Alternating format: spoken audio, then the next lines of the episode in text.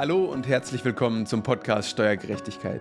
Wir sind Julia Jemann, Christoph Trautvetter und Yannick Schwarz vom Netzwerk Steuergerechtigkeit.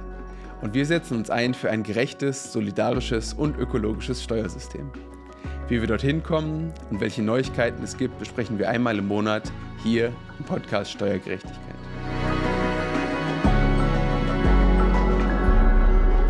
So, wir sind immer noch ein sehr neuer Podcast, aber ich werde jetzt nicht jeden Monat äh, sagen, der wievielte es diesmal ist, ähm, sondern diese Folge rollen wir den September auf.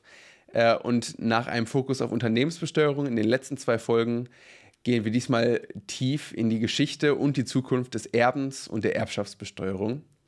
Dazu haben wir uns zunächst etwas Expertenwissen mit ins Team geholt. Wir starten nämlich gleich mit einem Interview mit dem Historiker Dr. Jürgen Dinkel vom Geisteswissenschaftlichen Zentrum in Leipzig.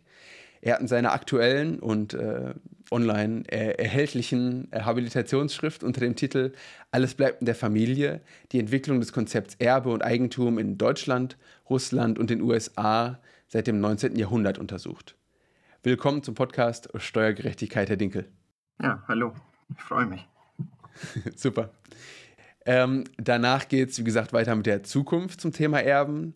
Äh, Julia wird die Kernpunkte unseres neuen Reformkonzepts für die Erbschaftssteuer präsentieren, wenn dann möglicherweise bald das Bundesverfassungsgericht die jetzige Regelung als verfassungsungemäß deklariert. Außerdem heute haben wir den ersten Vorboten äh, des neuen Jahrbuchs Steuergerechtigkeit im Programm. Christoph wird uns etwas erzählen zur Entwicklung des Gerechtigkeitsindikators zu Geldwäsche rund um das Transparenzregister. Dann haben wir ein Update zu den Interviewthemen des letzten Monats, ähm, zur internationalen Unternehmensbesteuerung, also die Halbzeitbilanz der nachhaltigen Entwicklungsziele, den SDGs, natürlich mit einem Fokus auf das Thema Steuern. Und zuletzt werde ich noch berichten zu den Hintergründen der Entmachtung der Ikone der Cum-Ex-Aufklärung in NRW, Oberstaatsanwältin Frau Brohrhilker. Yannick aus der Zukunft hier.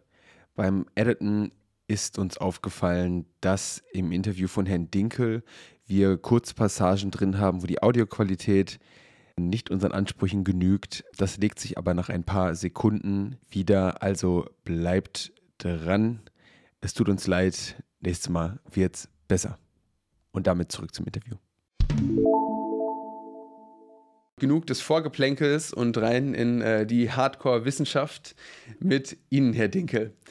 Äh, Sie untersuchen die Unterschiede und Gemeinsamkeiten der Erbschaftskulturen, wenn ich das so sagen darf, und der politischen Rahmenbedingungen in Frankfurt am Main, also Deutschland, Odessa, Ukraine bzw. Sowjetunion früher und äh, Baltimore in den USA. Äh, vielleicht einmal vorweg, warum haben Sie gerade diese drei Standorte ausgesucht? Das hat zum einen forschungspragmatische Gründe gehabt. Also wo konnte ich an die äh, Nachlassakten der Amtsgerichte, äh, wo konnte ich da gut drauf zugreifen? Für Frankfurt am Main gibt es da einen durchgängigen Bestand vom späten 19. Jahrhundert und bis in die Gegenwart und ich durfte den auch bis ins Jahr 2000 äh, einsehen. Und von Frankfurt ausgehend habe ich dann äh, Vergleich, also Städte gesucht, die vergleichbar sind mit Frankfurt, die große Handelsstädte sind, die durch Migration geprägt sind, in anderen Ländern, um, was mich auch interessiert hat, wie wird eigentlich mit Erbe, Erbschaftssteuern in verschiedenen politischen Systemen äh, umgegangen. Und da habe ich dann einmal eben in die USA geschaut äh, und einmal äh, Richtung Sowjetunion. Und vergleichbar und auch durch Migration verbunden mit Frankfurt sind eben äh, Baltimore als Handelsstadt, als wichtige Hafenstadt und auch Odessa, für die das Gleiche gilt. Mhm. Sie haben es gerade schon angesprochen, es gibt so bestimmte äh, Stereotype vielleicht, ähm, die sie auch untersuchen. In Deutschland regiert die Familie, in den USA steht das Individuum an erster Stelle und ähm, in der ehemaligen Sowjetunion äh, ist eher so ein, so ein Kollektivismus, den man da vielleicht vermuten würde. Erzählen Sie uns doch mal, können Sie diese Stereotype bestätigen, auch aus Ihrer Arbeit? Wer erbt in Deutschland, wer in den USA? Äh, wer in, in der Ukraine bzw. der ehemaligen Sowjetunion und wie werden diese weitergereichten Vermögen denn verteilt? Schaut man sich die Erbgesetze an, stimmen diese Stereotype ein bisschen. Also das Erbrecht äh, in den USA oder in den USA hat ja jeder eigene Bundesstaat nochmal seine eigene äh, Erbgesetzordnung, hat das Individuum eine größere individuelle Handlungs Handlungsfreiheit sozusagen bei der, bei, bei der Erstellung von Testamenten als in Deutschland und auch nochmal eine größere als dann in der Sowjetunion. Schaut man sich aber die konkreten Praktiken an und das ist äh, das, was mich interessiert hat. Also wie wird eigentlich innerhalb von einem vorgegebenen politischen und rechtlichen Rahmen tatsächlich praktisch Erbe weitergegeben? Ähneln sich die drei Stadtgesellschaften sehr, sehr stark. Also das übergeordnete Ziel in eigentlich allen drei Gesellschaften vom späten 19. Jahrhundert bis ins 21. Jahrhundert ist in den allermeisten Fällen äh, Vermögen in der Familie weiterzugeben. Also das ist die große These von meinem Buch. Es gibt in allen politischen Systemen, schaut man sich die Praktiken an, den Wunsch, Vermögen in der Familie zu halten. Und was sich ändert, äh, ist aber sozusagen die Vorstellung, wer gehört eigentlich zur Familie. Also da gibt es äh, Variationen und Familienzugehörigkeiten ändern sich. Dazu vielleicht später noch was. Zur zweiten Frage, wie verteilt sich Vermögen ganz offensichtlich ist natürlich, es, es verteilt sich extrem ungleich. Also in Frankfurt beispielsweise um 1910, ich habe verschiedene Stichprobenjahre untersucht, vererben die reichsten 10 Prozent der Frankfurter knapp 90 Prozent des vererbten Vermögens in Frankfurt. In Baltimore sind die Vermögensungleichheiten zu der Zeit noch nicht so ausgeprägt, aber durch das ganze 20. Jahrhundert gibt es eigentlich eine extrem große Ungleichverteilung von Vermögen, was jetzt nicht groß überraschend ist. Aber äh, die, schaut man sich dann eben für eine einzelne Stadt jetzt nochmal an, die Verteilung von Vermögen ist es, ist es extrem stark. Und was ich äh, auch betonen möchte, ich mache das jetzt gleich am Anfang, weil das für mich wichtig ist, wenn man über Erbschaften in, in der Zeitung liest oder in den Medien hört, geht es häufig um große Vermögen. Was man, wenn man sich aber mit Erbschaften beschäftigt, sehr viel mehr sieht, ist Armut. Also Armut ist eigentlich ein großes, auch ein großer Teil äh, der, der, der, oder der Sachverhalte, die man bei der Analyse von Erben mit in den Blick bekommt. Um nochmal eine Zahl zu nennen, am Ende des 20. Jahrhunderts, also im Jahr 2000, sind ungefähr 18 Prozent der Erbschaften in Frankfurt am Main überschuldet. Und dann gibt es nochmal ungefähr 18 Prozent Erbschaften, wo relativ wenig Vermögen vorhanden ist. Und das heißt, die Erben müssen die Beerdigungskosten übernehmen, die müssen ausstehende Mieten übernehmen. Das heißt, man kann davon ausgehen, dass in Frankfurt ungefähr 40 Prozent aller Erben und Erbinnen nichts oder Schulden erhalten. Die Schulden kann man ablehnen, die Erbschaft kann man ausschlagen. Aber das steht sozusagen, diese 40 Prozent stehen einer kleinen vermögenden Oberschicht gegenüber, die dann eben Millionen erben. Mhm. Können Sie vielleicht da direkt schon mal ähm, in die signifikanten Unterschiede, sowohl zeitlich in Deutschland, also ähm, was sind da die Trends, ähm, eingehen und vielleicht eben auch dann die Unterschiede, gerade auch was das Thema Armut vielleicht betrifft, das ist ja ein spannendes Thema, zwischen dann den verschiedenen Systemen darstellen? Ähm, also der Ausgangspunkt um, im späten 19. Jahrhundert und im frühen 20. Jahrhundert ist eigentlich in allen drei untersuchten Gesellschaften in den USA, äh, Deutschland und äh, dann im Zarenreich, dass es extreme Vermögensungleichheiten gibt. Und der Widerstand dagegen nimmt zu. Äh, Reformideen kommen auf sozialistische, sozialdemokratische, liberale, die in großen äh, Vermögensungleichheiten eine Gefahr für die Gesellschaft sehen.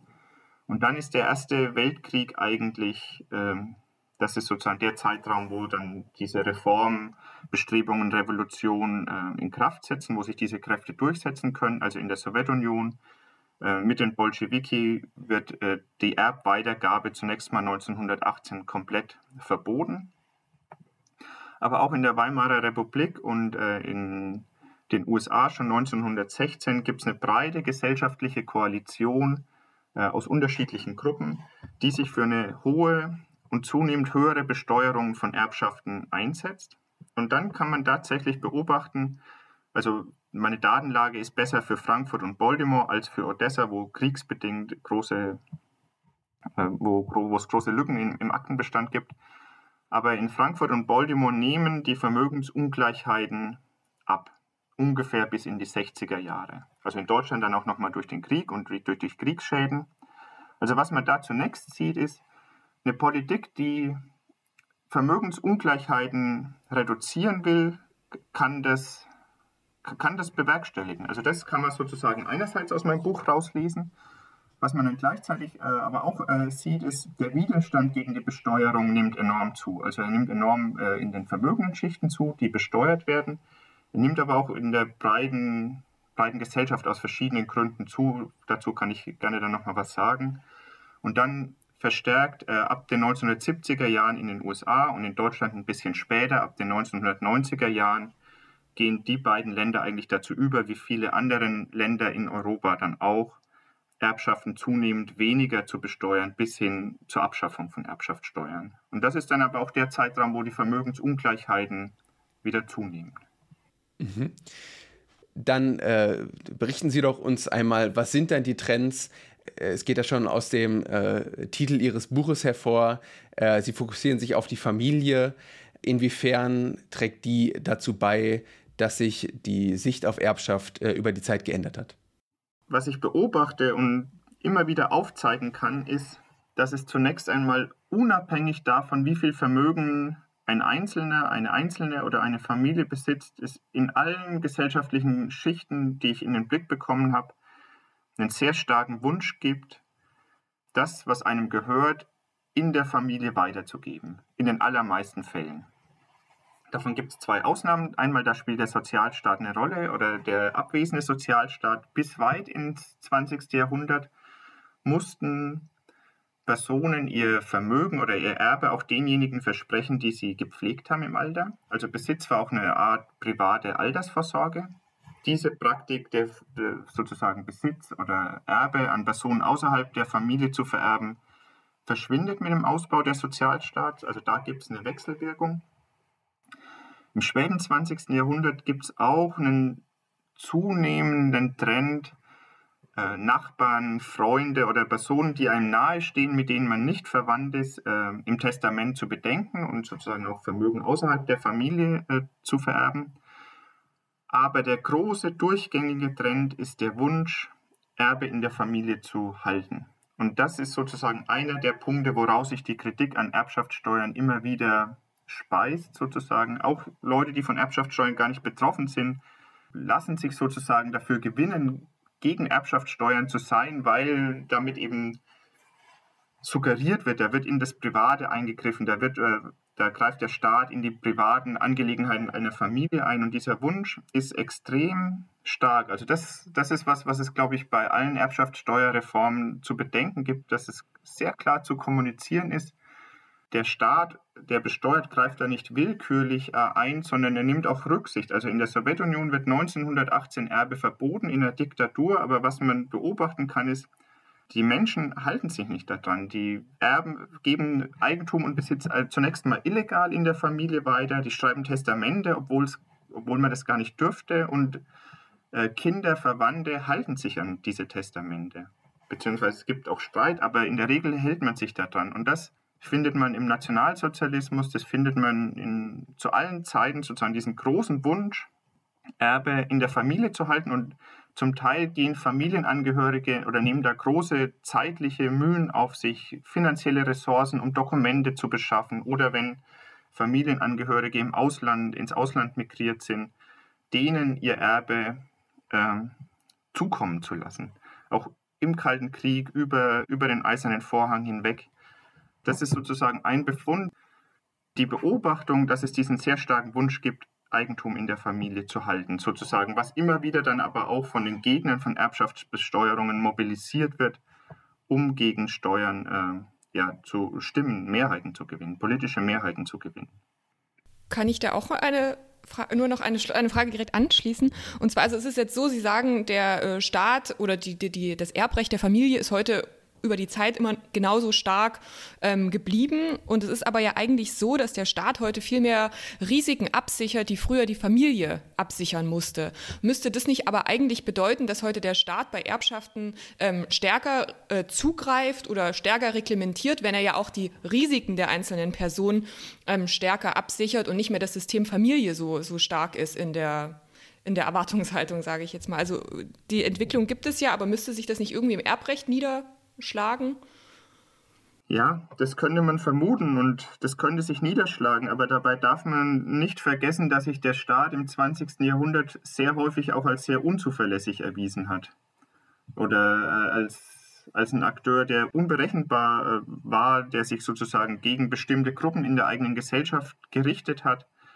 Und es gibt ein Wechselverhältnis zwischen Vertrauen in den Staat und Vertrauen äh, in die Familie oder in famili familiale Solidaritätsnetzwerke. Das, das würde ich auf jeden Fall sagen, aber die Familie hat sich dann doch sehr häufig eben auch als ein Netzwerk erwiesen, auf, auf das man zurückgreifen konnte in Notsituationen, in der Nachkriegszeit, während der Inflation.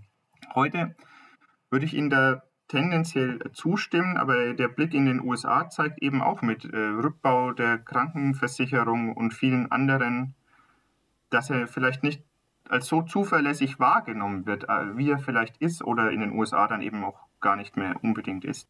Sie haben schon erwähnt, das Thema Familie ist zwar auch in den Menschen generell drin, es wird aber auch ganz explizit genutzt für Kampagnen eben gegen Erbschaftsbesteuerung. Ähm, haben Sie da Erkenntnisse zu, ab wann ähm, sowas auch professionell genutzt wurde, zum Beispiel im Rahmen von Lobbyismus? Ist das was, was schon, was schon immer existierte, was, äh, was schon immer von den Menschen, die eben besonders viel zu verlieren haben durch äh, eine ho hohe Erbschaftsbesteuerung, ähm, nach außen gestellt wurde? Oder ist das ein Trend, der, den wir erst äh, seit den letzten Jahrzehnten sehen? Nein, äh, zunächst möchte ich nochmal sagen, so diese diese wirklich starke Fokussierung auf Familie, glaube ich nicht, dass das was Natürliches ist. Also in der frühen Neuzeit ist das anders und das wenige, was ich über Regionen außerhalb Europas weiß, äh, ist, sagt auch, dass es da anders gelagert wird, die Weitergabe von Vermögen. Also sozusagen dieser starke Fokus auf Familie scheint mir zumindest im europäischen Raum was zu sein, was sich im späten 18., 19. Jahrhundert herausbildet. Also vielleicht auch was, was sich wieder verändern kann. Äh, das ist mir ganz wichtig. Ich möchte nicht sagen, dass es da was Natürliches, dass Familie, so wie wir sie jetzt kennen oder darüber reden, dass das was Natürliches ist, sondern es lässt sich auch ähm, verändern. Und dann die zweite Frage, ja, also von den Gegnern von Erbschaftssteuern wird das Argument der Familie seit dem 19. Jahrhundert regelmäßig vorgebracht. Also das ist ein ganz altes Argument, schon vom Adel in Europa vorgebracht, um jegliche Eingriffe des Staates äh, in den Zugriff auf Familienvermögen und die Besteuerung abzuwehren und zu delegitimieren. Das ist ein ganz altes Argument, das überhaupt nicht neu ist. Mhm. Sehen wir denn eine Professionalisierung bei dem Thema? Äh, also eben dann über konkrete Lobbyarbeit? Können Sie das nachverfolgen? Eine Professionalisierung, das kann ich nicht nachverfolgen, aber ich kann aufzeigen oder ich zeige in meinem Buch auf sozusagen Konjunkturen, wann, wann äh, die Kritik an der Besteuerung von Erbschaft zunimmt. Das ist in den USA schon relativ früh, in den 1950er, 60er Jahren. 1970 ist dann der Wendepunkt, wo die, wo die Gegner von Erbschaftssteuern politische Mehrheiten gewinnen. In Deutschland ist es ein bisschen später, da kippt es in den 1990er Jahren. Vielleicht, ich möchte nochmal auf das Wechselverhältnis von Staat und Familie eingehen, weil ein Punkt, der in den USA sehr deutlich ist, oder sehr deutlich wird, also die Gegner von Erbschaftssteuern argumentieren nicht nur mit dem Familienargument.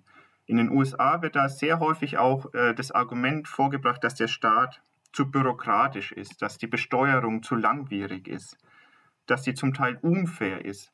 Und das zeigen dann auch Statistiken, dass äh, eben sehr Vermögende durch die Ausnutzung äh, von äh, Loopholes, also von Graubereichen, mit Hilfe von Rechtsanwälten. Und hier sieht man eine, eine äh, Professionalisierung in der Lage sind, ihre Steuersätze extrem zu senken oder indem sie ihr Kapital in Bundesstaaten oder Länder transferieren, wo Erbschaften weniger besteuert werden dass sie sozusagen das, was sie insgesamt äh, auf, an Erbschaftssteuerzahlen senken können. Und für Maryland, also Baltimore, das ich mir angeschaut habe, gibt es regelmäßig Statistiken, die aufzeigen, dass die Mittelschicht eigentlich prozentual eine höhere Erbschaftssteuer entrichtet als die sehr reiche Oberschicht.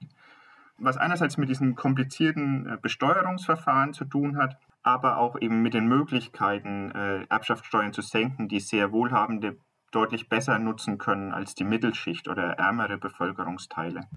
Und das führt häufig aber gar nicht dazu, dass man Reformforderungen an den Staat stellt, die, äh, die Erbgesetzgebung zu ändern äh, und alle gleichermaßen oder sehr wohlhabende höher zu besteuern, sondern es gelingt dann eben den Gegnern von Erbschaftssteuern immer wieder, solche Ungleichgewichte oder äh, dysfunktionale Besteuerungsmechanismen zu nutzen, um gegen die Erbschaftssteuer an sich zu agitieren und dafür politische Mehrheiten zu gewinnen. Also das sozusagen auch das, dass der, dass der Staat bei der Besteuerung nicht hundertprozentig effizient ist und nicht immer ganz gerecht, wird häufig dann in den USA häufig auch als ein Argument vorgebracht, dann die Erbschaftssteuer ganz abzuschaffen oder zu senken. Mhm. Einzelne Vermögensarten sind ja oft begünstigt, haben Sie auch schon gesagt. Ne? Das wird dann auch ausgenutzt. Kann man das in den Daten auch nachvollziehen, wie sich ähm, über die Jahrhunderte, die Sie ja untersuchen, ähm, die äh, Erbmassen verändern äh, in Bezug auf Betriebsvermögen, ob Immobilien vor allem äh, vererbt werden oder Geldvermögen. Ähm, und was ähm, sehen Sie da als die Determinanten dafür äh, für mögliche Verschiebungen? Ja, das kann man ganz deutlich zeigen, zumindest in den Städten. Also in Deutschland ist, ist denke ich, bekannt. Ansonsten wiederhole ich es nochmal, das Hauseigentum oder Immobilieneigentum aufgrund der Art und Weise, wie im Erbfall dessen Wert berechnet wird, deutlich niedriger besteuert wird, als eigentlich der Verkehrswert wäre. Ähm, in Frankfurt ist es sehr deutlich, also da Hauseigentümer oder Landeigentümer ähm, profitieren enorm davon, dass sie ihr Vermögen da in Land oder Immobilien angelegt haben. In Baltimore ist es ein bisschen anders. Da ist bis ins frühe 20. Jahrhundert Land- und Immobilienvermögen eigentlich auch äh, das Vermögen, das als am sichersten gilt, als äh, am krisensichersten ist. Und das verändert sich aber äh, im Laufe der Zeit, indem die Stadtviertel sich verändern. Und da gibt es einen deutlichen Umschwung bei, der, bei, der sehr, bei den sehr Wohlhabenden hin zu äh, Aktien äh, und äh, Anleihen sozusagen, auch Vermögen, das sich sehr schnell ähm, an andere Orte verlagern lässt. Und was dann eben auch passiert. Das Vermögen äh, an Orten registriert ist, wo es eben nicht oder sehr niedrig nur besteuert wird. Gar nicht mehr selbst in, in Baltimore, wo die Leute unter Umständen wohnen, äh, registriert ist. Mhm. Da würde mich interessieren, wie ist das äh, in der ehemaligen Sowjetunion, in Odessa? Also gerade in Bezug auf Aktienbesitz, sieht man da große Unterschiede? Das kann ich leider nicht ganz genau sagen, weil da äh, meine Akten, die ich eingesehen habe, die gehen nur äh, für die Zwischenkriegszeit, da spielen Aktien noch keine große Rolle. Für Odessa ist das wichtigste Thema, was bei Erben immer wieder eine Rolle spielt, äh, der Wohnungs- oder Hausbesitz aufgrund äh, der, des Mangels an Wohnraum äh, in Odessa und in der Sowjetunion. Und fast alle Konflikte und Erbfälle, die ich da in den Archiven näher anschauen konnte, drehen sich äh, um Wohneigentum. Okay, eine weitere, etwas äh, technischere Frage vielleicht. Ähm, in Deutschland haben wir ja nicht die Erbschaftssteuer, sondern die Erbschafts- und Schenkungssteuer da würde mich äh, oder uns einmal interessieren, wie sich das Verhältnis von Erbschaften äh, und Schenkungen denn im Zeitverlauf verändert hat äh, und auch zwischen den einzelnen Ländern. Gibt es vielleicht größere Unterschiede, die in anderen Ländern gemacht werden zwischen Erbschaften und Schenkungen, obwohl die ja beide im Prinzip äh, glücksbasierte Einkommen sind? Zum Verhältnis kann ich nichts sagen. Das, ja, das konnte ich nicht rausfinden. Was man in der Gesetzgebung sehen kann, ist, dass die Gesetzgeber in der Regel das im Blick haben. Also, dass in den meisten Fällen, wenn die Erbschaftssteuer erhöht wird, wird kurz darauf oder zeitgleich auch die Schenkungssteuer erhöht. Also, dass man da die Erbschaftssteuer umgehen könnte, ist, glaube ich, den, den gesetzgebenden Organen immer schon sehr bewusst. Und man sieht es, den, Gegen, den gegenläufigen Trend. Also wenn die Erbschaftssteuer gesenkt wird, wird in der Regel auch die Schenkungssteuer gesenkt. Aber sozusagen, ob es da ein Wechselverhältnis gibt, das also empirisch kann ich dazu nichts sagen, das weiß ich nicht. Okay. Eine Schlussfolgerung von Ihnen ist, dass die Unterschiede in diesem transatlantischen Raum, den Sie mit den drei Städten und Ländern äh, untersuchen, ähm, gar nicht so groß sind, wie man das vielleicht vorher denken könnte. Äh, Sie haben gerade schon gesagt, so viel wissen Sie von anderen Ländern im Prinzip auch nicht. Deswegen ähm, weiß nicht, ob Sie das beantworten können. Aber sind Ihnen denn äh, Beispiele auf der Welt bekannt, wo äh, das Erben ganz anders äh, gehandelt wird als hier. Zum Beispiel in Bezug auf die Best Höhe der Besteuerung, ähm, wo auch weiterhin äh, vielleicht Erben verboten ist, alles weggenommen wird. oder vielleicht auch im Verhältnis dazu, ähm, dass gar nicht in der Familie weitergegeben wird, sondern an, an andere Menschen oder gesellschaftliche Institutionen, NGOs ähm, in so eine Richtung? Ganz kurz, ich möchte nochmal betonen, auf der gesetzlichen Ebene unterscheiden sich die Länder schon, aber in den Praktiken unterscheiden sie sich kaum, also die Gesellschaften. Der Wunsch, Erbe in der Familie zu halten, ist überall groß. Die zweite Frage äh, kann ich nur teilweise beantworten, aber ich nutze sie einfach mal auch für ein Plädoyer in Hoffnung, dass Leute, die den Podcast hören, vielleicht daran Interesse haben. Also mich würde das sehr interessieren, wie wie sozusagen die Weitergabe von Erbe in anderen äh, Gesellschaften, Ländern äh, außerhalb Europas geregelt wird. Ich habe mich ein bisschen mal eingelesen äh, zu Indien. Da scheint sozusagen der Faktor äh, Religion eine große Rolle zu spielen. Also Religion spielt in Europa im Prinzip keine Rolle mehr. Äh, die Religionszugehörigkeit scheint in Indien aber eine große Rolle zu spielen. Je nachdem, welche Religionsgruppe man angehört, gelten andere Gesetze und andere Praktiken. Auch die Rolle der Frau in Indien ist sehr viel schlechter, also die Frau, die Ehefrau ist sehr viel schlechter gestellt als in, ähm, als in Europa. Das ist das, was ich mir ein bisschen angelesen habe. In arabischen Ländern gibt es tatsächlich noch eine, scheint es mir noch eine stärkere Tradition auch des, des Stiftens zu geben äh, an religiöse Gemeinschaften, was in Europa zurückgeht. Aber mich würde das sehr interessieren, diese europäischen Fallbeispiele, Fallbeispiele mal zu provinzialisieren und zu, zu vergleichen mit, wie andere Gesellschaften damit umgehen. Also das, ich weiß dazu wenig, aber es würde mich sehr interessieren und falls dazu jemand mehr weiß, kann er sich gerne bei mir melden. Würde mich freuen. ja, alles klar. Man findet sie ja im Internet, jetzt, äh, wo sie durch ihr äh, Buch Berühmtheit erlangt haben. Ich habe zum Abschluss noch eine Frage, wo ich hoffe, dass Sie so ein bisschen ähm, aus dem Nähkästchen erzählen können. Äh, vielleicht können Sie auch junge ForscherInnen ähm, anregen dazu, eben auch ihre Forschung zu wiederholen äh, in anderen Ländern und Kulturen. Äh, wie sah denn konkret Ihre Forschungsarbeit aus? Ähm, was ich besonders spannend fand, Sie haben auch äh, Tagebucharchive zum Beispiel gelesen. Genau, berichten Sie uns doch vielleicht dazu mal, ähm, was so Ihre Highlights waren. Die Highlights.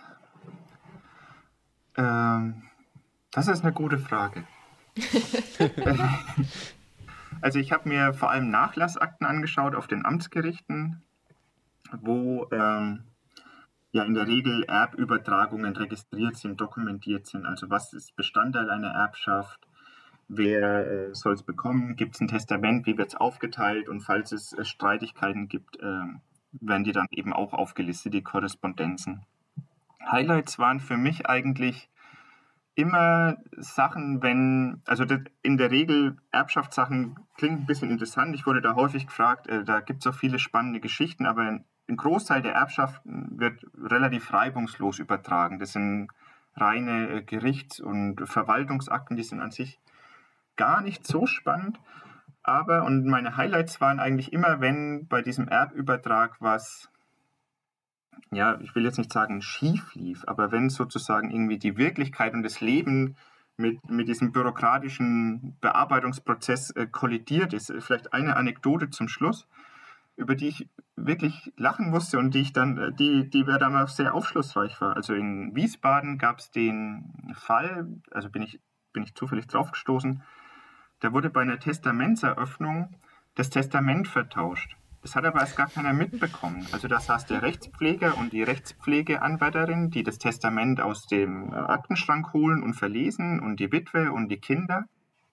Und was zunächst keiner gemerkt hat, ist, die Rechtspflegeanwärterin hat, hat daneben gegriffen. Die hat einfach das Testament daneben äh, rausgezogen, das wurde aufgemacht und vorgelesen. Und es hat niemand gemerkt. Also niemand der fünf Anwesenden hat es gemerkt bis dann eben die Witwe mal bekommt und zwei oder drei Wochen später eine Abschrift von dem Testament. Also das war das Testament von ihrem ähm, Mann, von ihrem verstorbenen Mann. Da schreibt sie zurück, sie hat das Testament von einer fremden Person bekommen. Sie hätte gern das Testament von ihrem Mann oder eine Abschrift davon. Und dann wurde das auf dem Gericht äh, kontrolliert.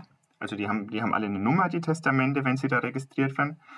Und da haben sie festgestellt, tatsächlich, sie haben das Falsche Testament eröffnet, vorgelesen und alle haben sich sozusagen mit den Bestimmungen dieses anderen Testaments einverstanden erklärt. und war niemand aufgefallen. Und äh, das hat dann auch intern erstmal äh, große Wellen geschlagen. Also wird da geschludert, wie kann das sein? Und aber alle haben sich auch ein bisschen gefragt, die dann da involviert waren. Also es hieß ja noch, da muss unbedingt Stillschweigen bewahrt werden. Es darf auf keinen Fall an die Presse gelangen, dass wir hier die Testamente von anderen Leuten eröffnen und wildfremden Leuten vorlesen. Und das hat mich dann aber zum Nachdenken gebracht. Also wie kann das eigentlich sein, dass von diesen fünf Leuten, die da anwesend waren, niemand merkt, dass ein falsches Testament vorgelesen wird? Und was sagt es überhaupt über Testierpraktiken aus, wie die sich verändern und über welche, mit welchen Erwartungen geht man in so ein geht man in so einen Prozess des Erbübertrags rein. Also das, das war ein wirkliches Highlight, dieser Fall. Super. Vielen Dank für diese tolle Anekdote zum Abschluss. Wer, wer mehr möchten wüsste, wie ich das erkläre, der, der kann gerne mal in das Buch reinschauen. Genau, das wäre mein letzter Satz. Das war Herr Dinkel mit seinem äh, Buch Alles bleibt in der Familie, Erbe und Eigentum in Deutschland, Russland und den USA seit dem 19. Jahrhundert, erschienen im Böhlau Verlag mit äh, scheinbar sehr spannenden Anekdoten zum Thema Erbschaft. Vielen Dank, dass vielen Sie dabei Dank. waren. Ja, vielen Dank, hat mir auch Spaß gemacht. Super. Ja, danke. Damit haben wir also die äh, Vergangenheit der Erbschaftsbesteuerung oder des Erben generells ähm, behandelt. Vielleicht können wir ja einige Lehren daraus mitnehmen, denn jetzt äh, schauen wir in die Zukunft. Julia, du hast in Abstimmung mit unserer AG äh, Erbschaft und Vermögen eine, einen Reformvorschlag entwickelt für die Erbschaftssteuer. Ähm, für dich als erste Frage mal, warum braucht es denn überhaupt eine Reform oder beziehungsweise warum braucht es konkret jetzt einen Reformvorschlag? Genau, also grundsätzlich, wenn wir uns irgendwie Deutschland angucken, dann haben wir im internationalen Vergleich eine enorme, eine enorme Vermögensungleichheit. Und ähm, gleichzeitig besteuern wir aber Vermögen sehr, sehr niedrig. Also wir sind eine Steueroase für Vermögen. Das sieht anders aus bei mittleren Arbeitseinkommen. Da sind wir im internationalen Vergleich, belasten wir relativ hoch mit Steuern und Abgaben. Bei den Vermögen eben nicht. Und da haben wir zwei Möglichkeiten. Äh, das wäre eine Vermögenssteuer. Die haben wir nicht, die ist ausgesetzt. Und dann haben wir noch eine Erbschaftssteuer, die gibt es. Aber die hat so äh, große Lücken, dass sie, äh, dass sie regressiv wirkt. Und das ist das, das Hauptproblem unserer Erbschaftssteuer. Also durch massive Ausnahmen haben wir eine Steuer, die je größer das Vermögen ist, ähm, desto niedriger ist der Steuersatz. Und das dreht natürlich den Turbo von Vermögensungleichheit ähm, eher auf, anstatt der, äh, der Vermögensungleichheit, die wir haben, die tatsächlich auch ein Problem ist, so, sozial und, und auch wirtschaftlich, ähm, können wir damit nichts entgegensetzen. Und deshalb ist es eigentlich ganz, ganz dringend geboten, dass wir bei der Erbschaftssteuer was, was machen. Mhm. Welche Ziele sollten denn dadurch konkret erreicht werden? Also was ist das Problem bei der jetzigen Erbschaftssteuer und ähm, was ist das Ziel von, von deinem Vorschlag? Genau, also ich habe es schon gesagt, wir haben so eine regressive Steuer, also je größer das Vermögen, desto niedriger der Steuersatz, ganz besonders bei den Schenkungen und die großen Vermögen werden verschenkt und das muss, ähm, muss geändert werden. Also wir haben zwar Steuersätze, die eigentlich im Gesetz stehen und sagen, je größer das Vermögen, desto höher der Steuersatz und das, das, das muss greifen. Also wir brauchen eine wirklich progressive Erbschaftssteuer, die auf höhere Vermögen auch höhere Steuersätze, dass da höhere Steuersätze Anwendung finden. Und dann, das ist ein super kompliziertes äh, äh, Steuergesetz, also die Erbschaftssteuer. Also wir müssen unbedingt Komplexität abbauen und ähm, dadurch auch oder damit einhergehend weniger Gestaltungsmöglichkeiten. Also wir haben so große Schlupflöcher aktuell bei der Erbschaftssteuer und Gestaltungsspielraum und der muss unterbunden werden und vor allem ja diese Komplexität, mit der dann wirklich nur noch eine Beraterindustrie quasi ähm, beschäftigt wird. Und ein, ein, dritter Punkt, also ein drittes Ziel von der Reform wären auch Mehreinnahmen. Also wir vererben gerade und verschenken un, unheimlich große Summen, also drei bis 400 Milliarden ähm, Euro pro Jahr. Also das sind ungefähr 10 Prozent des Bruttoinlandsproduktes, um das mal so ins Verhältnis zu setzen. Und darauf nehmen wir gerade mal so 9 Milliarden Euro Steuern ein. Das sind so zwei, drei Prozent. Genau. Und deswegen wären da auch Mehreinnahmen, damit wir auch dann zu einer besseren Vermögenssteuern kommen und damit dann gegebenenfalls ähm, ja, vielleicht Arbeitsbesteuerung entlasten können. Genau, andere Projekte angehen, die dringend notwendig sind, genau. Wenn man auf so einer hohen Flughöhe spricht, ähm, ist es ja oft leichter zuzustimmen. Kontrovers wird es, wenn es an, an, die Details geht. Erzähl uns doch mal ähm, vielleicht die Kernpunkte de, deine Kernänderungen eben im Detail, äh, mhm. Freibeträge, Steuersätze, wo würdest du ansetzen? Genau, also aktuell haben wir im Steuerrecht so Freibeträge. Ähm, jeden, jedem steht von den Eltern aller zehn Jahre irgendwie 400.000 Euro zu.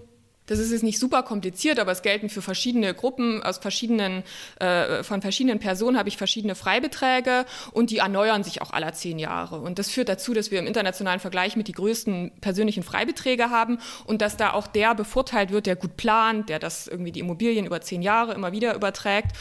Und es ist jetzt auch nicht so ähm, unkomplex und deswegen wäre der Vorschlag, dass wir einen Lebensfreibetrag haben. Also pro Person darf jeder in Deutschland, jede Person äh, eine Million Euro ähm, steuerfrei erben. Und alles, was das Vermögen, was darüber ist, wird erst besteuert. Also der Freibetrag von einer Million Euro hat eben den Vorteil, dass es nicht irgendwie um, um bessere Gestaltung geht, dass das bevorteilt wird und dass wir einen klaren, äh, einen klaren äh, hohen Betrag haben. Und auch ist es bei der Erbschaftssteuer ja so, oder das Hauptproblem der Reform ist, dass sich ganz viele ganz doll betroffen fühlen, die es überhaupt nicht sind, die überhaupt nicht wissen, dass sie wahrscheinlich niemals äh, in eine Erbschaftssteuer kommen. Und mit so einem 1 Million Freibetrag wäre das schon relativ klar zu ähm, vermitteln ermitteln und die meisten Menschen wüssten, dass, es, dass sie nicht betroffen sind bei einer Erbschaftssteuer, was sie jetzt ohnehin auch in der Regel nicht sind, aber dieser, dieser, dieser Freibetrag ähm, hätte eben da mehrere Vorteile. Und den könnte man unterteilen, dass 900.000 Euro für die engen nahen Verwandten völlig steuerfrei sind und für die allen übrigen ähm, Personen, von denen ich erbe, 100.000 Euro bekommen. Und nur wenn ich darüber komme,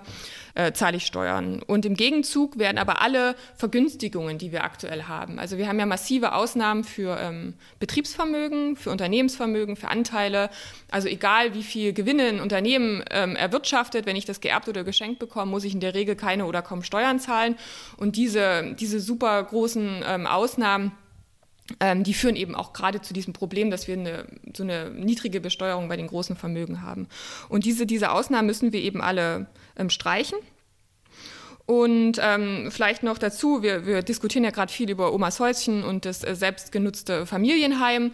Und bei dem Vorschlag, den ich erarbeitet habe, würde halt zu diesem 1 Million Euro Freibetrag auch noch die selbstgenutzte Immobilie ähm, steuerfrei äh, äh, möglich sein, so wie das jetzt eben auch geht. Also wenn ich das Eltern, die Eltern sterben, ich ziehe in das Haus oder wohne da schon drin, dann kann ich das ähm, steuerfrei übernehmen und das äh, könnte jetzt zusätzlich zur, ähm, zum Freibetrag gelten, soll aber ausdrücklich nicht, und das geht dann vielleicht an die CSU oder Markus Söder, der gerade dafür kämpft, dass auch Mietimmobilien äh, steuerfrei übertragen werden können. Also das ausdrücklich nicht, wirklich nur die, die, selbstgenutzte, äh, die selbstgenutzte Immobilie. Also das wäre das wär der Vorschlag so erstmal im, im, im Groben. Und eine Steuer Steuer soll dann anfallen, auch progressiv. Also das ist auch in Abgrenzung, auch vielleicht nochmal äh, Richtung CDU in den Flat-Tax-Vorschlag, der da gerade rumgeistert, 10 Prozent auf alles, egal wie viel. Dem würden wir entgegentreten und sagen, wir brauchen eine progressive Erbschaftssteuer. Also wer sehr große Unternehmensvermögen zum Beispiel, Unternehmen, sehr große Unternehmen haben auch eine höhere Rendite. Und ähm, wenn wir wirklich irgendwie wirksam gegen Vermögensungleichheit etwas tun wollen und können, dann geht das nicht mit einer Flat-Tax von 10 Prozent, die ich irgendwie zinsfrei ähm, noch zehn Jahre stunden kann. Also das würde erstmal zu deutlichen Mindereinnahmen führen und ähm, würde jetzt an dem, an dem Grundproblem nicht allzu viel ändern. Es würde die Komplexität rausnehmen, klar, aber es würde, es würde dem nicht, ähm, de, de, dem Potenzial, was die Steuer hat und woran sich auch alle Ökonomen oder die meisten Ökonomen sehr einig sind, ähm, würde, das, ähm, würde das nicht ausschöpfen. Und deswegen auf jeden Fall progressive Steuersätze und die Höhe, die muss, muss von der Politik bestimmt werden. Aber wenn wir jetzt ein Beispiel haben, ein Unternehmen, was ähm, äh, mit dem Zehnfachen seines Gewinns bewertet wird, und dann äh, 20 Prozent Steuern zahlt und das gestundet über die nächsten Jahre müsste gerade mal zwei Jahresgewinne an Steuern zahlen. Und alles darüber kann der Erbe dann sozusagen, die Erbin für sich, für sich behalten. Also das wäre jetzt nur mal ein Beispiel, weil ja immer das Ende, das Ende der Unternehmen, also sozusagen prophezeit wird. Und natürlich, und das ist auch ein wichtiger Punkt im Konzept, sind Betriebs- und Unternehmensvermögen nicht äh, Barvermögen. Also wenn jetzt die Tante 100.000 Euro Cash überweist, ist es natürlich sehr einfach, äh, davon ein paar Euro zu nehmen und da Steuern zu zahlen. Wenn mir aber der Onkel das ähm, äh, Familienunternehmen weiterreicht, dann ist das natürlich irgendwie erstmal alles im, im Unternehmen gegebenenfalls und vielleicht bin ich auch, ähm, bin ich auch ein, ein, armer Erbe, der jetzt sonst nichts hat, außer das Unternehmen und dann kann ich natürlich die Steuer nicht äh, einfach nehmen und deshalb muss es natürlich da Finanzierungshilfen äh, geben. Also ich kann dann die Steuer gestundet, später zahlen oder verrentet über viele Jahre ähm, zurückzahlen. Also wenn wir jetzt haben das Unternehmen, was ich gerade gebracht habe, über 20 Jahre, 20 Prozent, das sind ein Prozent ähm, äh, pro Jahr und die sollte ein Unternehmer, also wenn er sich Genau, die sollte ein Unternehmer dann ähm, aus, den, aus den Jahresgewinnen einfach zahlen können. Und dann gibt es noch die Möglichkeit, wenn das auch alles nicht äh, reicht oder man irgendwie ähm, Nachteile befürchtet, äh, einen Kredit aufzunehmen, dann gibt es noch die Möglichkeit, dass der Staat auch ein stiller Teilhaber wird am Unternehmen. Also solange bis ich das, äh, solange wie ich das will und solange wie ich die äh, Steuer dann wenn ich die dann zurückzahlen kann, dann kann der Staat auch wieder als äh, stiller Gesellschafter verschwinden. Aber das wäre auch noch eine dritte Möglichkeit der Finanzierung. Also das Wichtige ist sozusagen, die, die Ausnahmen müssen weg, die müssen ersetzt werden äh, äh, durch Finanzierungsmöglichkeiten. Und wir brauchen eine effektiv äh, wirklich progressive Erbschaftssteuer und nicht das, was wir gerade haben. Ja. Mhm. Äh, dann vielleicht zum Abschluss noch einmal, du hast jetzt schon lang und breit, auch ohne dass ich das aus dir herauskitzeln musste, dargestellt, wieso äh, deine Reform nicht zu Unternehmensschließungen en masse hier führen würde, wie wir das eben so tun. Wir gehen immer, versuchen immer direkt äh, bloß alle Gegenargumente von wirtschaftsliberalen Menschen abzuwehren zu diesen Thematiken, aber dann vielleicht mal von der, von der anderen Seite, von, von der eher ähm, linken Perspektive, sehe ich das Gegenargument, dass eine Million Freibetrag äh, für jeden und jede plus noch Eigenheim, was ja also auch nochmal eine Million äh, äh, sein kann, mir doch ziemlich viel erscheint aus der mhm. Sicht äh, von einer Person, die gar nichts erbt. Ja? Wieso müssen genau. Leute, die, die mehrere Millionen erben, überhaupt nichts zur Gemeinschaft äh, äh beitragen? Ja, wo es doch ein, ein, reiner Glücksfall praktisch ist. Genau, da, da müssen wir einfach nur die Debatte sehen. Ähm, also ich äh, bin da völlig bei dir, aber die Debatte, in der wir uns gerade befinden, ähm, sehen dass, ähm, und, und vor allem den, den Punkt, dass wir ja aktuell schon Freibeträge haben. Wenn ich von beiden Eltern heute etwas erbe, kann ich von beiden jeweils 400.000 Euro, dann habe ich schon aktuell einen Freibetrag von 800.000. Das Gleiche kann ich in zehn Jahren wieder machen. Wenn die jetzt also nicht plötzlich sterben, sondern bei, bei Vermögenden übernehmen ja die Arbeit in der Regel die Steuerberater, Steuerberater, dann wird das gut geplant. Habe ich jetzt schon so hohe Freibeträge? Also im Prinzip ähm, ist, der, ist der Freibetrag eine Steuervereinfachung und vor allem ein Deutlichmachen an die meisten Menschen, die gegen die Erbschaftssteuer sind, eigentlich, dass sie nicht betroffen sind. Also das, ich sehe da fast die Signalwirkung und das ist vielleicht auch das Familienkonzept in Deutschland ist, das haben wir jetzt auch von Herrn Dinkel nochmal gehört, das ist ja auch, wird relativ hoch gehalten und das würden wir dann auch darin äh, ja sozusagen wiederfinden, weil wir sagen, der Großteil davon darf auf die, auf die nahen Verwandten, also auf die Eltern beziehungsweise beziehungsweise wenn die gestorben sind, auf die Großeltern entfallen. Ähm, Genau, also deswegen, ja, wenn ich die Million erbe und noch das, äh, das, äh, das äh, Familienheim, dann habe ich relativ viel geerbt und man muss sich jetzt da auch nichts vormachen. Für die Nichtserben tut man damit nichts. Also das ist nicht, das ist aber nicht das Ziel der Erbschaftssteuerreform, das geht ja nicht. Also ich kann ja nur mittelbar das über die Erbschaftssteuer ähm, Mehreinnahmen ähm, ähm, regeln. Genau, also für die Nichtserben ist dann, ist da nichts zu holen sozusagen. Mhm. Gut, also die Hoffnung ist, das hilft in der Öffentlichkeitsarbeit. Es entlastet sogar euch, arme Erben. Wer weiß, vielleicht schaffen wir es so durch. Vielen Dank, Julia. Gern. Und damit äh, kommen wir zu dir, Christoph, dein großer Blog. Äh, und diesmal startest du mit dem Thema Geldwäsche.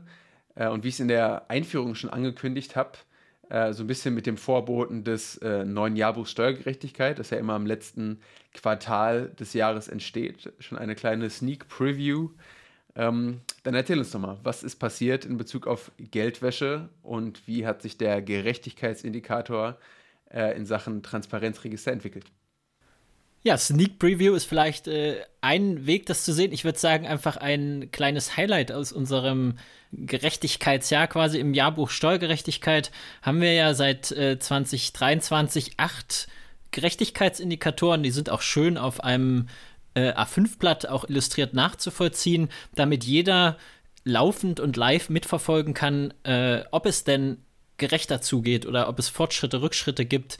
Ähm, und das sieht man eben in diesen Indikatoren, wie gesagt, möglichst live äh, und spätestens dann äh, bei der nächsten Aktualisierung des Jahrbuchs dann Anfang 2024. So, die Nummer 7 von diesen Gerechtigkeitsindikatoren, die beschäftigt sich mit dem Themenbereich Geldwäsche und Schattenfinanz. Es ist äh, von den acht Indikatoren der leichteste, wenn ich das so sagen darf. Äh, er misst wie viele Unternehmen im Transparenzregister eingetragen sind. Und das große Ziel hinter dem Indikator ist im Prinzip das Ende der Briefkastengesellschaft. Und äh, das Transparenzregister, das wurde ja 2017 eingeführt. Da sollen sich äh, alle wirtschaftlich Berechtigten, also die auch die versteckten Eigentümer registrieren müssen. Seit 2020 ist das Register auch im Prinzip öffentlich zugänglich. Da hat sich schnell gezeigt, dass das Transparenzregister, so wie es gemacht war, in Deutschland nicht funktioniert hat, dass so gut wie niemand sich da eingetragen hat. Deswegen hat sich auch, äh, ich würde sagen, zu einem Teil durch den öffentlichen und unseren Druck äh, die Bundesregierung 2021 entschieden, jetzt tatsächlich alle Unternehmen in Deutschland zu verpflichten, sich einzutragen. Äh, und äh, wie es seitdem weitergeht, das messen wir eben in diesem Indikator, äh, weil es geht sehr stockend vorwärts. Wir gucken uns ganz besonders die GmbHs an. Das ist also das Typ, der typische Unternehmenstyp in Deutschland. Davon gibt es knapp 1,5 Millionen. Ähm, und die hatten jetzt nach dem Gesetz 2021 ein Jahr Zeit, bis Mitte 2022 ihre Eintragung noch nachzuholen. Und dann hat man ihnen noch mal ein Jahr Zeit gegeben, wo sie, auch weil sie wegen Corona zu kämpfen hatten, auch mit, nicht mit Bußgeld rechnen mussten, wenn sie sich eingetragen haben. Aber jetzt im Juni 2023 mussten eigentlich alle GmbHs eingetragen sein und werden auch dafür bestraft, theoretisch, wenn das nicht der Fall ist. So, und jetzt haben wir eine kleine Anfrage tatsächlich bekommen aus dem Bundestag äh, die eben abgefragt hat zum Stand September 2023, wie sieht es denn jetzt aus mit den Eintragungen? Ähm, und es ist tatsächlich äh, katastrophal, Bananenrepublik-Status, muss man sagen. Äh, also, obwohl es das Gesetz seit 2017 gibt, im Prinzip sind aktuell nur 62 Prozent der GmbHs in diesem Register eingetragen. Ende 2022, bei unserem letzten Jahrbuch, waren es noch 57 Prozent. Da hat sich also sehr wenig getan.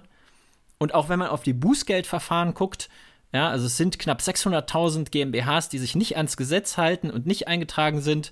Äh, der Staat äh, und das Bundesverwaltungsamt haben pro Monat äh, jetzt seit Juni tatsächlich nur 100 Bußgeldverfahren geschafft. Und wenn sie in dieser Geschwindigkeit weitermachen, dann dauert es noch 500 Jahre, bis tatsächlich alle dafür bestraft sind, nicht sich, sich nicht ans Gesetz zu halten. Deswegen äh, Bananenrepublik-Status da. Mhm. Danke fürs äh, kurz und knackige Update. Ähm, wir hatten äh, letzten Monat das Thema Finanzkriminalitätsbekämpfungsgesetz. Äh, ich sehe hier im Pad, dazu willst du uns auch noch kurz ein Update geben? Das hatten wir ja auch in unserem letzten Podcast äh, besprochen. Das Finanzkriminalitätsbekämpfungsgesetz äh, ist ein weiterer wichtiger und großer Baustein oder soll es zumindest werden ähm, bei der Bekämpfung und äh, also im, mit, mit, Hinblick auf das Ziel Ende der Briefkastengesellschaft. Da hatten wir ja gesagt, äh, dieses Finanzkriminalitätsbekämpfungsgesetz soll demnächst 82 Mitarbeiter schaffen, die sich tatsächlich darum kümmern, wenn irgendwo in Deutschland Vermögen und auch Unternehmenseigentum nicht nachvollziehbar ist.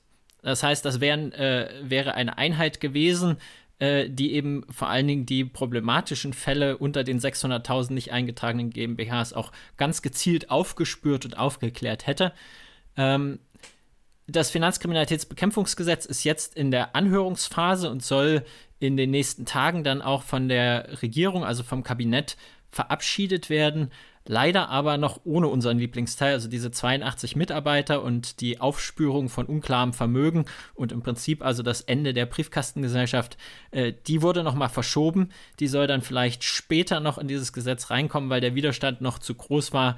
Ähm, das Ziel äh, ist eben nach wie vor dieses Finanzkriminalitätsbekämpfungsgesetz mit seinen vielen anderen Elementen bis zum Ende des Jahres zu verabschieden äh, und äh, dann eben diesen Teil noch nachzureichen. Deswegen bleibt es also auch bis zum Ende, bis zur Veröffentlichung dann unseres Jahrbuchs äh, Anfang nächsten Jahres spannend, äh, wie viel wir da tatsächlich bei der Bekämpfung der Briefkastengesellschaften, bei der Herstellung von Transparenz auch weiterkommen. Beim Transparenzregister, äh, wie gesagt, könnte es aber auch noch 500 Jahre dauern.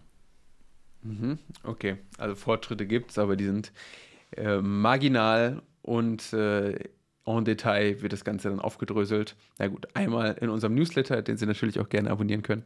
Äh, und dann in unserem neuen Jahrbuch Steuergerechtigkeit. Und damit weiter zum nächsten Thema. Ähm, Halbzeitbilanz der SDGs, der nachhaltigen Entwicklungsziele. Äh, etabliert wurden die 2015, sollen bis 2030 äh, erfüllt werden. Ähm, wie sieht es damit aus? Wie kommen die Länder des globalen Südens voran? Wie kommt vielleicht auch Deutschland voran mit den SDGs? Also ich werde mich in meinen zwei anderen Themenbereichen internationale Steuergerechtigkeit und Unternehmenssteuern heute knapp halten. Tatsächlich äh, ein paar kleine Updates geben. Die SDGs, äh, wie du schon gesagt hast, die sind nicht neu, die sind von 2015. Deswegen war jetzt 2023 irgendwann im Sommer, das genaue Datum war nicht so ganz einfach äh, festzulegen. Da gibt es unterschiedliche Meinungen. Die Halbzeit und äh, ist ja schon knapp drei Monate her jetzt. Da hat die UN einen Halbzeitbericht erstellt. Den haben wir auch in unserem Newsletter äh, und äh, auf einem Blog schon besprochen. Ähm, es sieht tatsächlich nicht gut aus. Also mittlerweile sind zumindest von den insgesamt 169 Zielen, die da drin sind, 140 ungefähr messbar. Äh, und von diesen 140 mittlerweile messbaren Zielen äh, sind tatsächlich nur 15 Prozent auf einem guten Weg und bei 37 Prozent gab es sogar Rückschritte, vor allen Dingen wegen der äh, Corona-Pandemie und wegen der Haushaltskrise, der Schuldenkrise in vielen Ländern des globalen Südens. Also eine sehr negative Halbzeitbilanz, äh, schon absehbar. Was jetzt neu ist, ähm, ist, äh, dass sich die UN gerade jetzt vor zwei Wochen ist es her, in New York zu einer High-Level-Woche getroffen hat. Das heißt, äh, also regierungsführende Regierungsmitglieder, Bundeskanzler und auch mehrere Mitglieder aus dem Kabinett waren in New York, um über die äh, Entwicklungsziele und über äh, multilaterale globale Maßnahmen für mehr Gerechtigkeit zu diskutieren. Äh, und da ging es äh, am Ende eben, also äh, gab es auch ein, eine Veranstaltung, wo diese Fortschrittsbilanz der SDGs diskutiert wurde und es gab auch eine Diskussion über eine mögliche äh, Gegenmaßnahme, nämlich eine UN-Steuerkonvention. Auch darüber hatten wir gesprochen. Deswegen ein kleines Update dazu. Die Regierungschefs haben sich in einer politischen Erklärung äh, nochmal äh, zusammengerauft und haben gesagt, wir wollen weiter bis 2030 diese Ziele erreichen. Wir wollen Armut bekämpfen und Hunger überall in der Welt auslöschen, Ungleichheit reduzieren, eine gerechte und äh, friedliche Gesellschaft aufbauen. Also alle diese äh, großartigen und großen Ziele tatsächlich bis 2030 erreichen und dafür auch nötige zusätzliche Finanzierung zur Verfügung stellen. Dann haben sie aber eben bei der Diskussion über eine UN-Steuerkonvention, die tatsächlich eben diese zusätzlichen Ressourcen auch zur Verfügung stellen könnte und schaffen könnte durch Steuereinnahmen vor Ort. Keine großen Fortschritte erzielt. Ähm, aus Europa hat äh, zu diesem Tagesordnungspunkt sich keiner der anwesenden Regierungsmitglieder äh, geäußert, auch aus Großbritannien oder aus den USA hat keiner was dazu gesagt. Nur Estland, die einzigen Europäer, äh, die haben im Prinzip aber auch eher kritisch auf so eine UN-Steuerkonvention reagiert, haben gesagt, wir haben jetzt im Rahmen der OECD knapp fünf Jahre hart gearbeitet und wollen jetzt auch noch über die Ziellinie. Äh, das heißt, immerhin, das haben sie gesagt, heißt, dass die Arbeit damit noch nicht getan ist, äh, aber wir wollen jetzt nicht irgendwie noch zusätzlich anfangen, da parallel weiterzuarbeiten.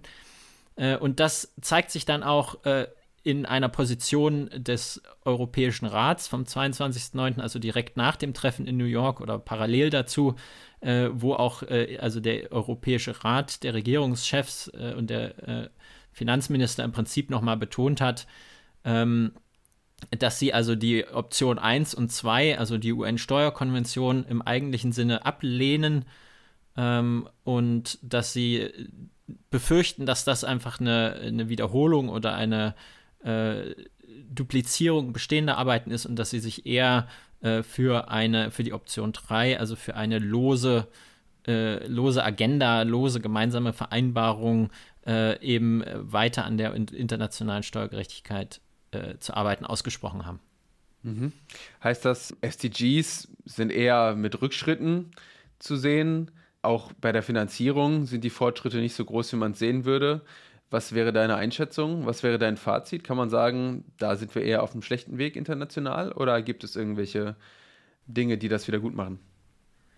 Also es gibt jenseits unseres Arbeitsbereichs, äh, glaube ich, einen Fortschritt, der auch im Fokus stand.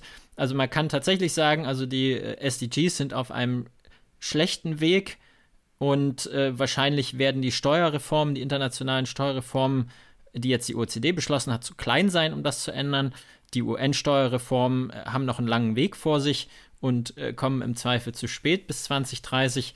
Äh, aber äh, die UN und das äh, war auch ein Vorschlag des UN-Generalsekretärs, haben parallel eine große Reform der internationalen Finanzstruktur beschlossen oder äh, sich vorgenommen.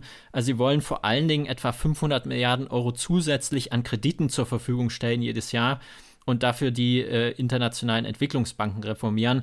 Da gab es äh, also einige Bewegungen, gibt es auch aktuell Reform der Weltbank, Reform der internationalen Entwicklungsfinanzierung äh, und auch äh, zur Lösung der Schuldenfrage, zur Lösung der Frage, dass äh, Länder des globalen Südens achtmal so hohe Zinsen zahlen wie wir. Also in diesem Bereich der internationalen Finanzarchitektur äh, gibt es einige, einige Fortschritte mit der Hoffnung, da sehr viel Geld auch kurzfristig äh, zu mobilisieren, um die SDGs doch noch zu erreichen.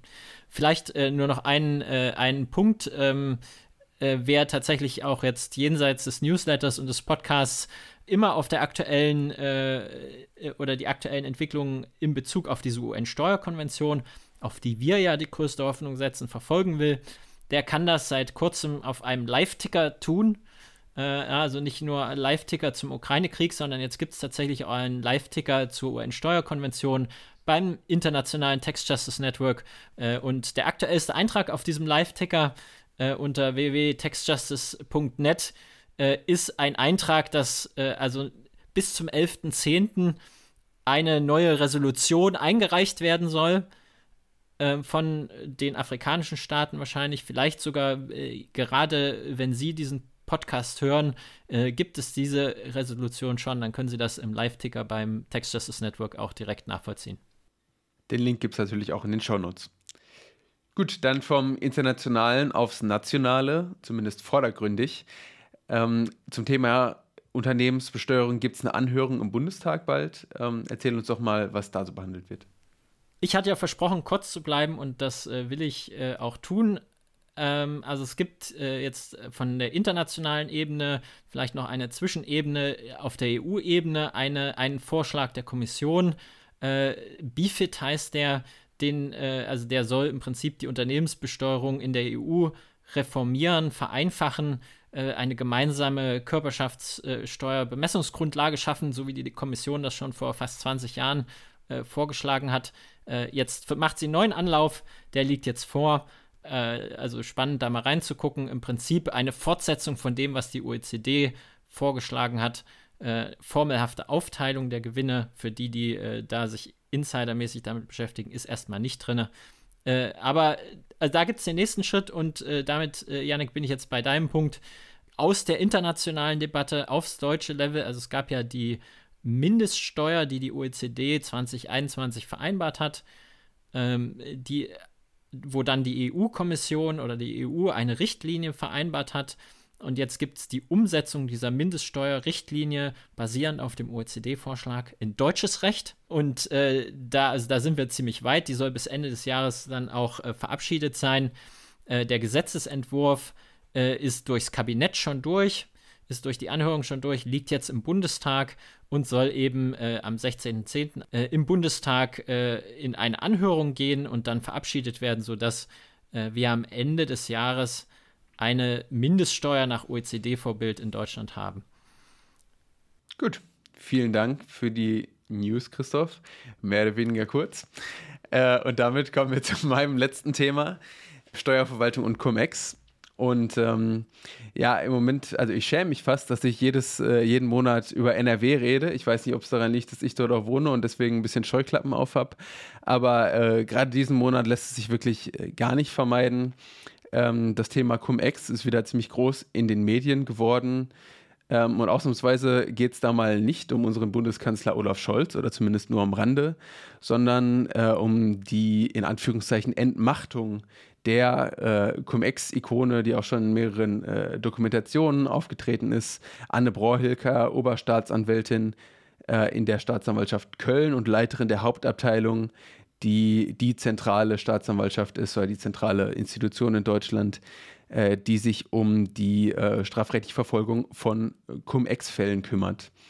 Die wurde entmachtet äh, durch den grünen Justizminister Benjamin Limbach und ähm, ich versuche jetzt mal aufzudröseln, was da wirklich los war für die Leute, die ähm, nicht alle zehn Artikel zu dem Thema nebeneinander legen und vergleichen wollen.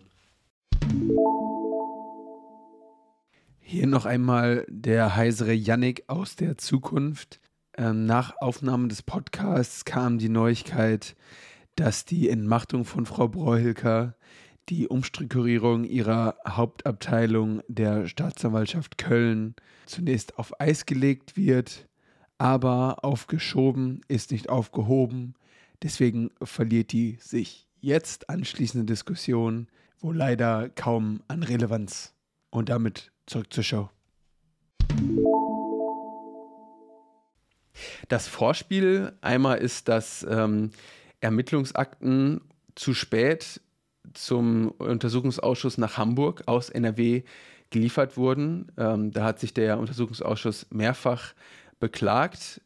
Einmal der Disclaimer, ich arbeite auch im Untersuchungsausschuss, muss ich immer dazu sagen.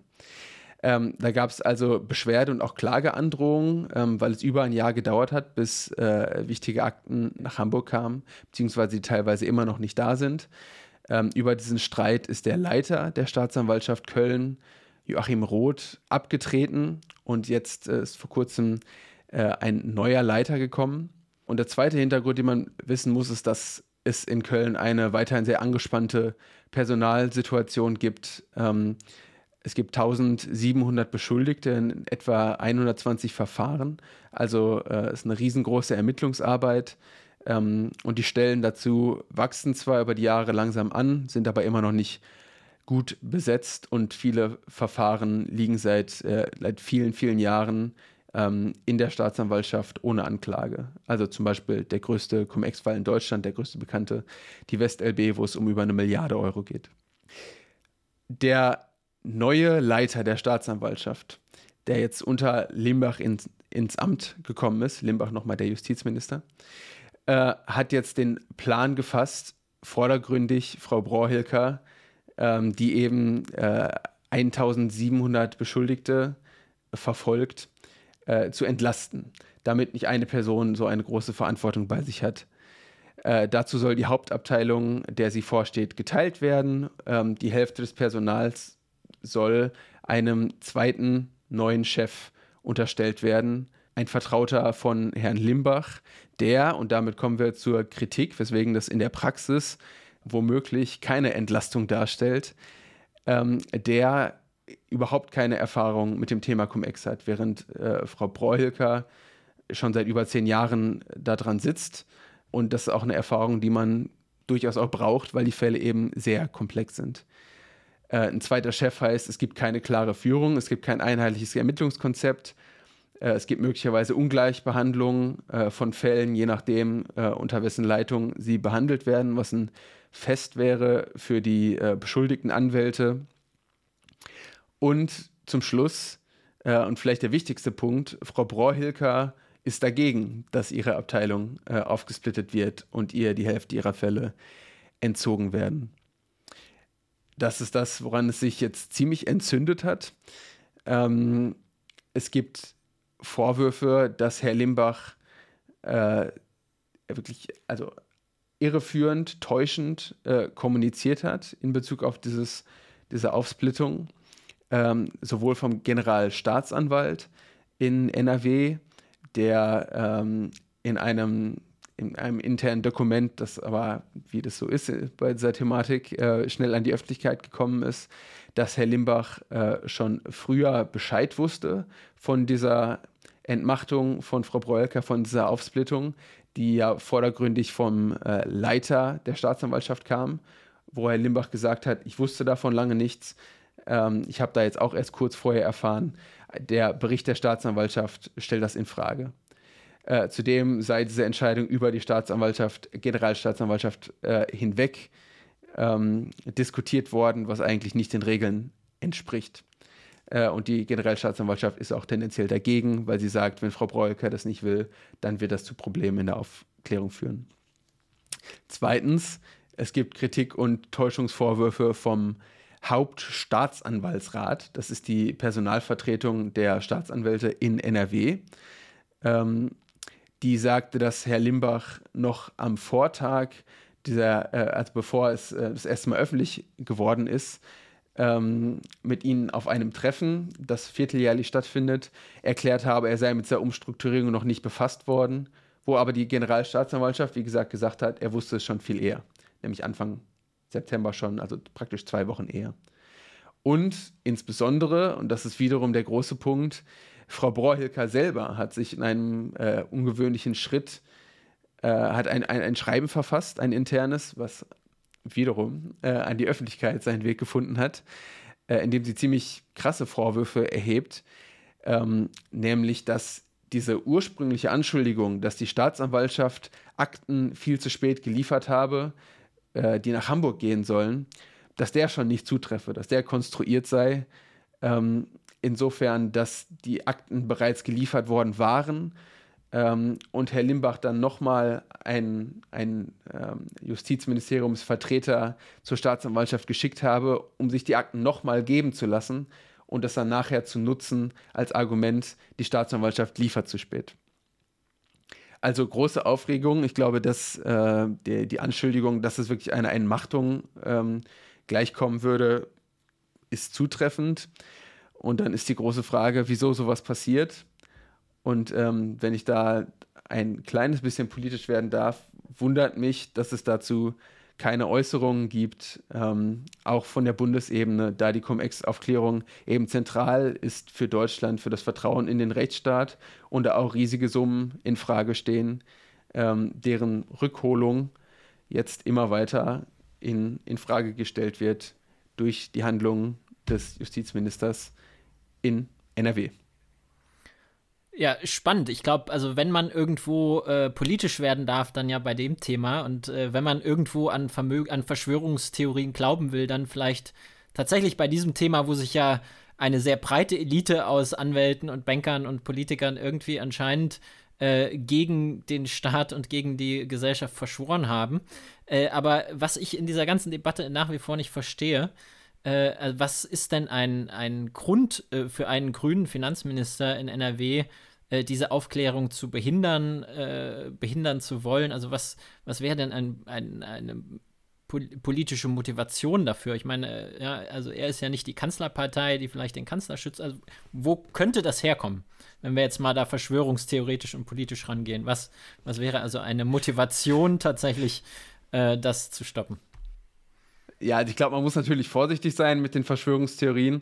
Ich glaube, es gibt zwei Aspekte. Also einmal gibt es die Behinderung der Aufklärung generell, wo du schon sagst, da kann es ganz unterschiedliche Partikularinteressen geben. Wo ich jetzt aber Herrn Limbach mal nicht unterstellen würde, dass er wirklich versucht, die gesamte Aufklärung zu Cum-Ex zu hintertreiben.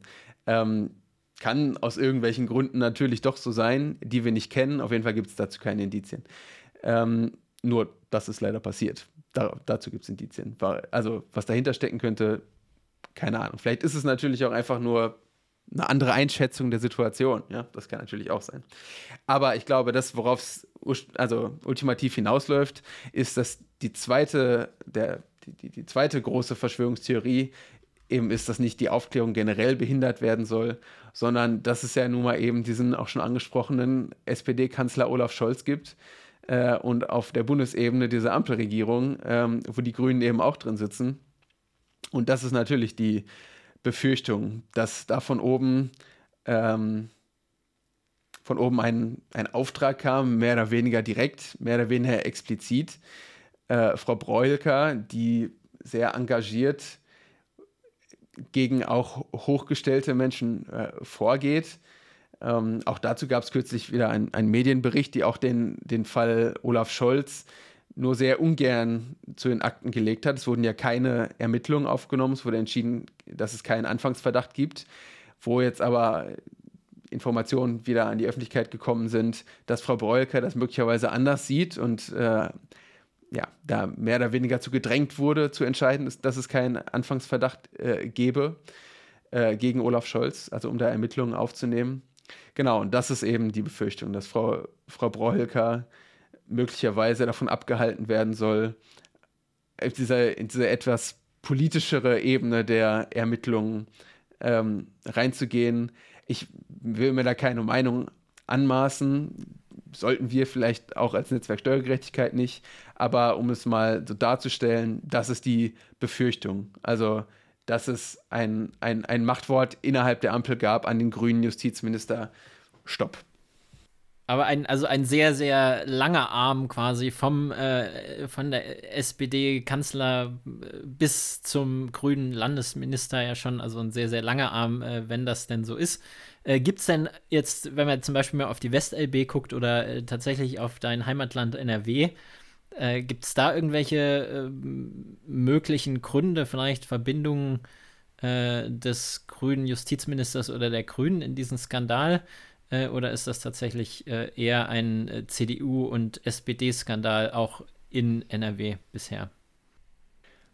Ja, ich glaube, wiederum muss man das auf verschiedenen Ebenen sehen. Also äh, ich glaube, es ist eher ein Skandal der großen Parteien, ja, die ja auch stärker in den in Aufsichtsräten dann äh, zu verorten waren.